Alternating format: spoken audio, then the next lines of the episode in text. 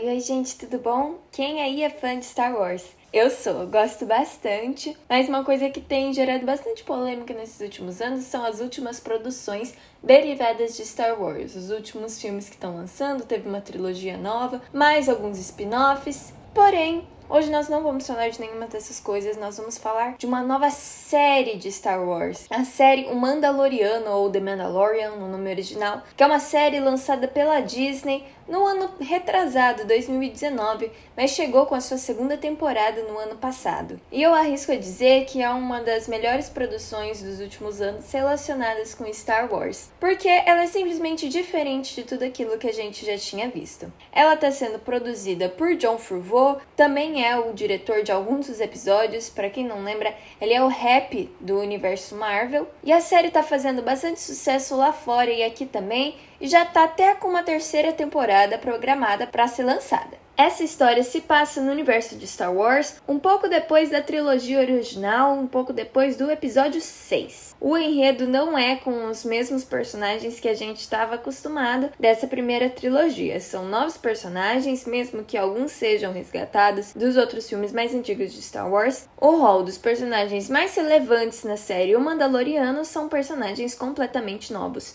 o que nos leva a ter uma visão completamente diferente desse universo, focada em conhecer o povo mandaloriano, que era uma população citada nos outros filmes, mas que não tinha muito destaque, e a gente acabava não conhecendo. Eles são um povo um tanto renegado, vive um pouco escondido, porque o planeta de onde eles vieram, o planeta de Mandalore, já não pode mais ser habitado por eles, e por isso eles vivem escondidos. E existe esse Mandaloriano em específico, que é o personagem principal da série, que é um caçador de recompensas que vai ser apelidado durante esse episódio simplesmente de Mando. Mas, gente, o Mando não é o Boba Fett, tá bom? A gente pensa assim, nossa, mas ele tá com a armadura do Mandaloriano, ele é um caçador de recompensas, ele é o Boba Fett. Gente, não é, não tem nada a ver. O Boba Fett era um clone. Mandaloriano, ele foi criado pelos Mandalorianos. Então, não, não tem nada a ver. Mas ele é um caçador de recompensas, trabalha pra guilda e ele é especializado em procurar pessoas e geralmente precisa entregar elas vivas para quem está encomendando. Até que um dia falam para ele ir buscar uma dessas recompensas, mas ele não tem nenhuma informação de quem é essa pessoa, por que, que ela está sendo procurada, ele só sabe a idade. E ele vai atrás. E quando ele chega lá, ele descobre que na verdade era uma criança que ele estava indo buscar e que essa criança seria entregue pro Império. E ele é um Mandaloriano, ele não faz nada a favor do Império. E vocês já devem conhecer a carinha dessa criança, porque ela ficou muito conhecida como o bebê Yoda, porque é da mesma espécie que o Yoda, só que é um nenezinho, ele é pequenininho, ele é tudo fofinho. Mas ele não é o Yoda. Como eu tinha dito, essa história se passa depois da trilogia original, então o Yoda já não era mais criança. E também, para eu não dar nenhum spoiler para vocês, durante o episódio a gente vai chamar ele só de criança, de neném. O Mando encontra essa criança e acaba se apegando com ela e vê ela numa situação muito vulnerável e não quer que ela seja entregue para o Império. Então ele resolve roubar a criança e falar: "Não, eu vou te levar para um lugar seguro, a gente vai achar um outro lugar para você ficar. Você vem comigo que eu vou te salvar. Mas aí ele entra num problema. Ele acabou de sequestrar uma encomenda que era do Império, o que já seria um grande problemão. Mas ele já tinha recebido a sua recompensa pela captura do bebê, que era uma quantidade muito grande de Beskar, que é um metal muito valioso, e ele constrói uma armadura feita desse metal, uma armadura que vale muito. Então ele já fica ali como um alvo de qualquer bandido que quiser roubar aquela armadura dele que é muito poderosa. Além de tudo isso, ele se envolve nos problemas com a própria guilda, então tem uma grande quantidade de pessoas indo atrás dele para capturar ele, para capturar a criança para pegar a armadura dele, ele é facilmente um dos caras mais procurados da galáxia agora. É um problemão. E mais importante para ele do que simplesmente fugir dessa galera que tá atrás dele é devolver a criancinha para onde ela deveria estar. E aí que começam as aventuras deles. Eles começam a viajar pelo universo inteiro, parando em diversos planetas, indo para outras galáxias, procurando um lugar para entregar essa criança e para fugir também. E parando nesses lugares, eles conhecem muita gente diferente e acabam se envolvendo também com os problemas dessas sociedades em que eles estão conhecendo. E é aí que a série ela começa a ficar com uma vibe um pouco de Doctor Who, uma outra série um pouco mais antiga que também falava de um viajante no tempo que percorria o espaço visitando planetas diferentes. Em cada planeta que ele chegava, ele também queria ajudar as pessoas que estavam lá, e é basicamente isso que vai acontecendo com o Mando e com a criança. O que para mim é ótimo, porque eu adorava assistir Doctor Who. Acabei não vendo as últimas temporadas, mas eu achei que tem uma pegada parecida, então dá um gostinho nostálgico. E assim como no Doctor Who, também tem essa variedade de diretores atuando dentro de cada um dos episódios. Cada episódio tem um diretor diferente, o próprio John Favreau também é um dos diretores, mas também temos nomes conhecidos como a Bry Dallas Howard, que era a garota do Jurassic World, aquela ruiva que faz a personagem principal, sabe? Então, ela, eu nem sabia que ela era diretora, achei muito legal. E imagino que é muito difícil você ser diretor de uma produção como essas, porque é uma preocupação em você fazer um conteúdo de qualidade, mas também que seja fiel ao conteúdo antigo dos Star Wars. E essa preocupação é muito bem encaixada. Eu vejo isso muito pelos efeitos especiais, porque o Mandaloriano preza muito pelos efeitos práticos, aqueles efeitos especiais que não são feitos no computador, são feitos com coisas palpáveis. E isso era uma coisa que acontecia muito no Star Wars original, até porque não existiam tantos efeitos especiais como existiam hoje em dia. Então, esses efeitos práticos, que às vezes até você vê que é um boneco ou um animatrônico, eles deixam esse jeitinho do original. Mas ao mesmo tempo não se torna uma coisa grotesca. É bonito. A série ela tem um apelo artístico muito grande, as coisas são esteticamente bonitas. Os figurinos, os cenários, mas não se limita somente a isso. No final de cada episódio tinha uma coisa que eu gostava bastante, que eram os storyboards que ficavam passando junto com os créditos. E eles tinham uma estética muito bonita. Mas eu acho que o ponto mais alto dessa questão artística que realmente veio com primazia no Mandaloriano é a trilha sonora. A trilha sonora ela é inteira instrumental, mas ela é muito rica, ela é muito bonita. Ela foi composta pelo Ludwig Göransson, que é o mesmo cara que compôs a trilha sonora de Pantera Negra, também participou de Creed, Venom. Então ele já tem um histórico de bastante composições, mas eu acho que em Mandaloriano ele conseguiu fazer o melhor de si. É uma trilha sonora muito legal. E quase não dá para acreditar que foi ele quem compôs quando você vê ele. Ele é um rapaz, ele é muito novo, ele tem esse jeito meio ripongo, assim, cabelão, barba. E eu acabei assistindo uns fragmentos de documentários com ele e ele compõe as coisas de uma maneira quase que intuitiva. Ele parece uma criança brincando com seus próprios instrumentos. É claro que ele tem um conhecimento, um estudo muito grande sobre música, mas ele não faz disso um, uma atividade muito séria. Ele se permite brincar e eu acho que é isso que ficou tão legal na trilha sonora. Porque ela é muito épica, como precisa ser, afinal a gente está falando de Star Wars, que já tem uma trilha sonora que é muito conhecida, então precisava ser algo à altura, mas ela também tem essa pegada meio sombria, afinal de contas, o Mandaloriano, ele é um personagem muito misterioso, então precisava ter essa cara dele. E a trilha sonora se encaixa muito bem, mesmo que os episódios sejam muito diversos, temos episódios que são completamente de aventura, outros têm uma pegada faroeste, alguns lembram até esses filmes samurais meio japoneses, e a trilha sonora consegue se encaixar em cada um desses estilos, e eu achei isso muito legal. Eu acho muito interessante perceber como a cada episódio essa série ela vai crescendo, ela vai ascendendo, ficando mais interessante. O começo dela, principalmente na primeira temporada, é bem ok. Não tem nada de muito surpreendente ali nos primeiros três ou quatro episódios. Afinal, a gente tá falando de dois personagens que quase não têm personalidade.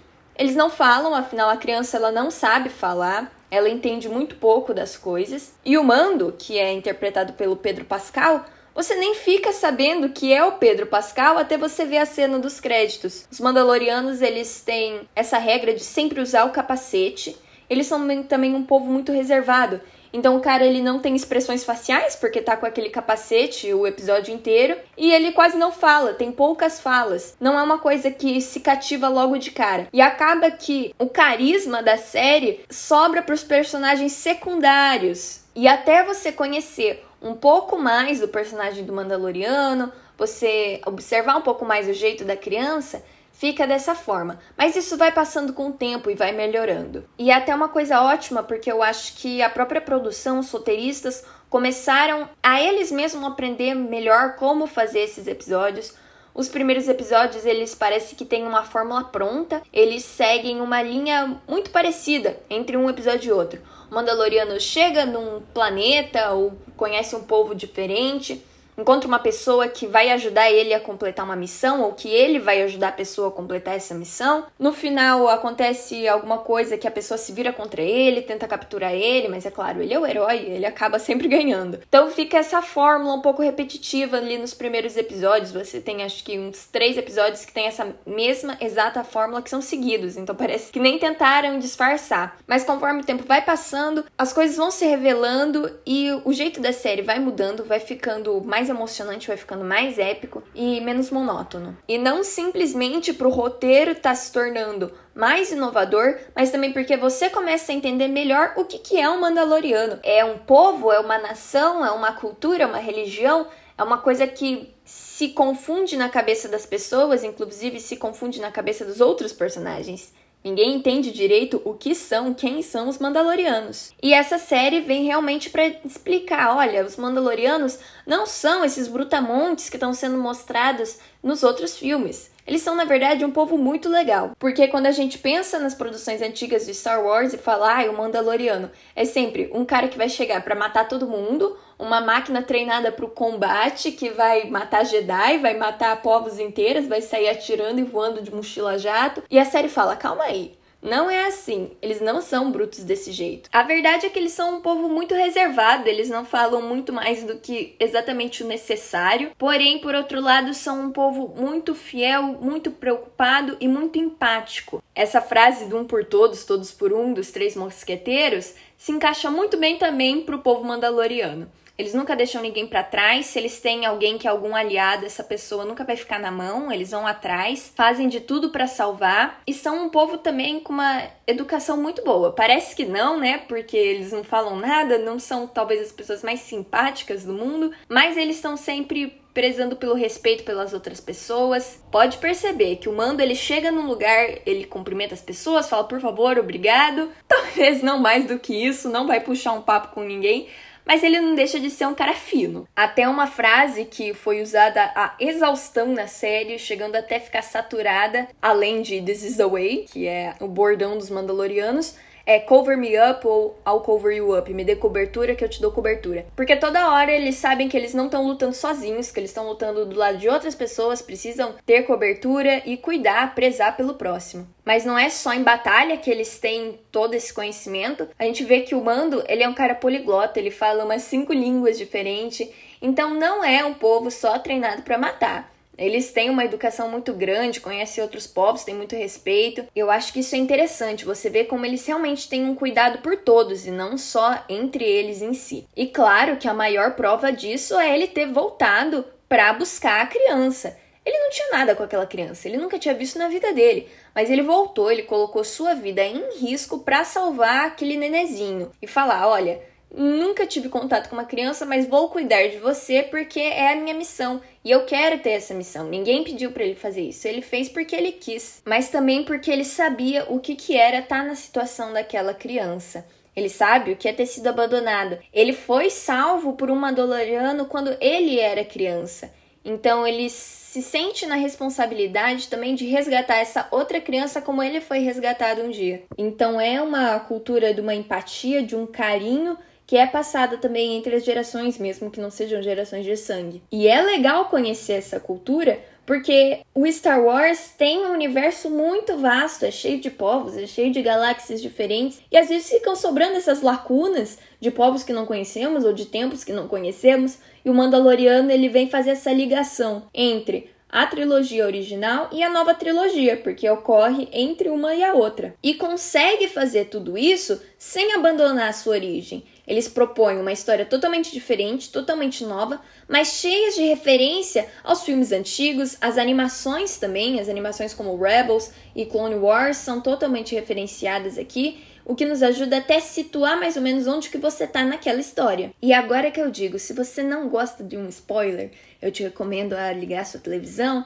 assistir essas duas temporadas de Mandaloriano que são curtinhas. Então assiste lá, depois volta aqui, vamos falar do resto. Se você não liga para spoiler, fica aqui comigo. Eu acredito que a parte mais legal de assistir o Mandaloriano são justamente essas referências, porque são referências a personagens que a gente já conhece e que a gente já tem um gosto. Então, por exemplo, no final da segunda temporada, a gente tem a aparição de Boba Fett. Isso é muito legal, porque a gente assiste o Mandaloriano, a gente não tinha nenhum contato direto com outro Mandaloriano, mas a gente tinha essa referência do Boba Fett. E ele aparecer ali, meio como herói, mas também meio como vilão, é muito bacana. Mas eu acho que as aparições de que eu mais gostei, na verdade, foram as de Bo-Katan e da Ahsoka, que para quem não sabe, são personagens das animações. E eu nem tinha assistido as animações, eu tenho um conhecimento por cima, de ler um pouco, de ouvir falar, mas nunca me dei o trabalho de assistir as animações, que são compridas, eu sempre vi como alguma coisa mais infantil, enfim. Mas a Bo-Katan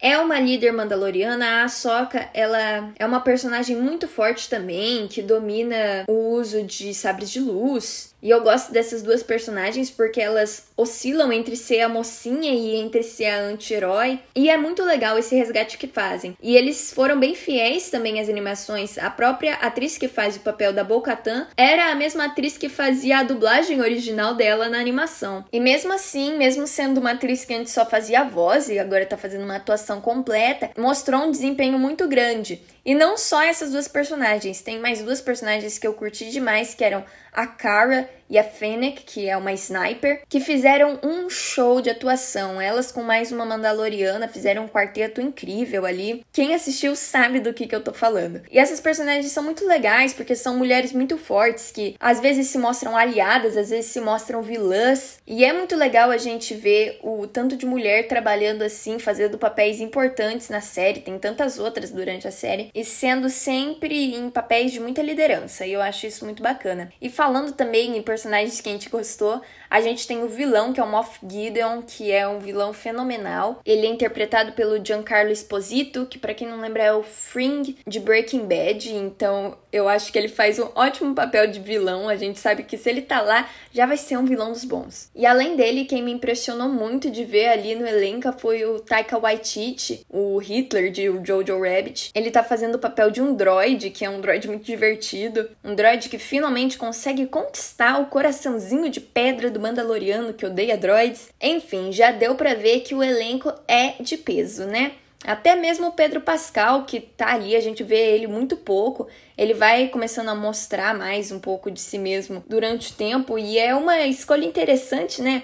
Um ator chileno, eu lembro dele de Narcos, Aí você coloca ele para ser o grande herói de uma série da Disney. Achei muito legal. E como eu ia dizendo antes, a série ela vai crescendo com o tempo e ela chega assim no seu ápice nos últimos três episódios da última temporada, da segunda temporada. Mas esses três episódios, vocês não estão entendendo. Eles são tão emocionantes, tão cativantes, tão frenéticos que não dá para ver um depois o outro, depois o outro. Não, você quer ver tudo de uma vez, seguidos. Parece que não vai dar para você esperar para ver o próximo episódio, porque realmente mexem com os sentimentos. Te prende na cadeira, você precisa saber o que, que vai acontecer. Até chegar no último episódio e ele termina de um jeito surpreendente, porque é onde tudo se encaixa com a trilogia original. Temos a chegada de Luke Skywalker. Ai, que incrível! Essa cena eu arrepiei, gente. A Disney é malvada, ela não pensa que tem cardíaco no mundo, não pode fazer cena com tanto mistério assim. Mas quando Luke Skywalker chega, Primeiro você só vê a nave dele chegando, depois você vê o sabre de luz verde. Daí você fala: não é possível, será que é o Luke Skywalker? E é. Fui descobrir só depois que era o próprio Mark Hamill que estava fazendo o papel do Luke Skywalker. Então foi um final para esse episódio que realmente fechou com uma chave de ouro tudo ali. E daí eu fico até pensando o que, que vai ter nessa outra temporada, porque a gente já tem uma próxima temporada anunciada, mas a criança já foi devolvida o Mandaloriano resolveu os problemas mais importantes que ele tinha, então o que, que vai ter? Eu acho que talvez alguma coisa relacionada com o sabre negro, afinal, ele agora tá na posse do sabre de luz negro, mesmo que ele não quisesse. Então acho que vai ser alguma coisa relacionada a isso, ou mostrando um pouco do treinamento da criança, quem sabe. Enfim, uma série que realmente vale a pena, mesmo para quem não gostou dos últimos episódios de Star Wars, recomendo. E se você já assistiu e curtiu a série e queria ver alguma outra coisa, Com certeza, minha indicação é Doctor Who, é uma das minhas séries favoritas da vida. Ela tem uma pegada muito parecida com principalmente a primeira temporada do Mandaloriano, e eu acho que vocês podem gostar. Então é isso, eu fico por aqui. Conta pra mim o que, que vocês acharam da série, precisava, não precisava? Então vejo vocês semana que vem. Até mais e que a força esteja com vocês.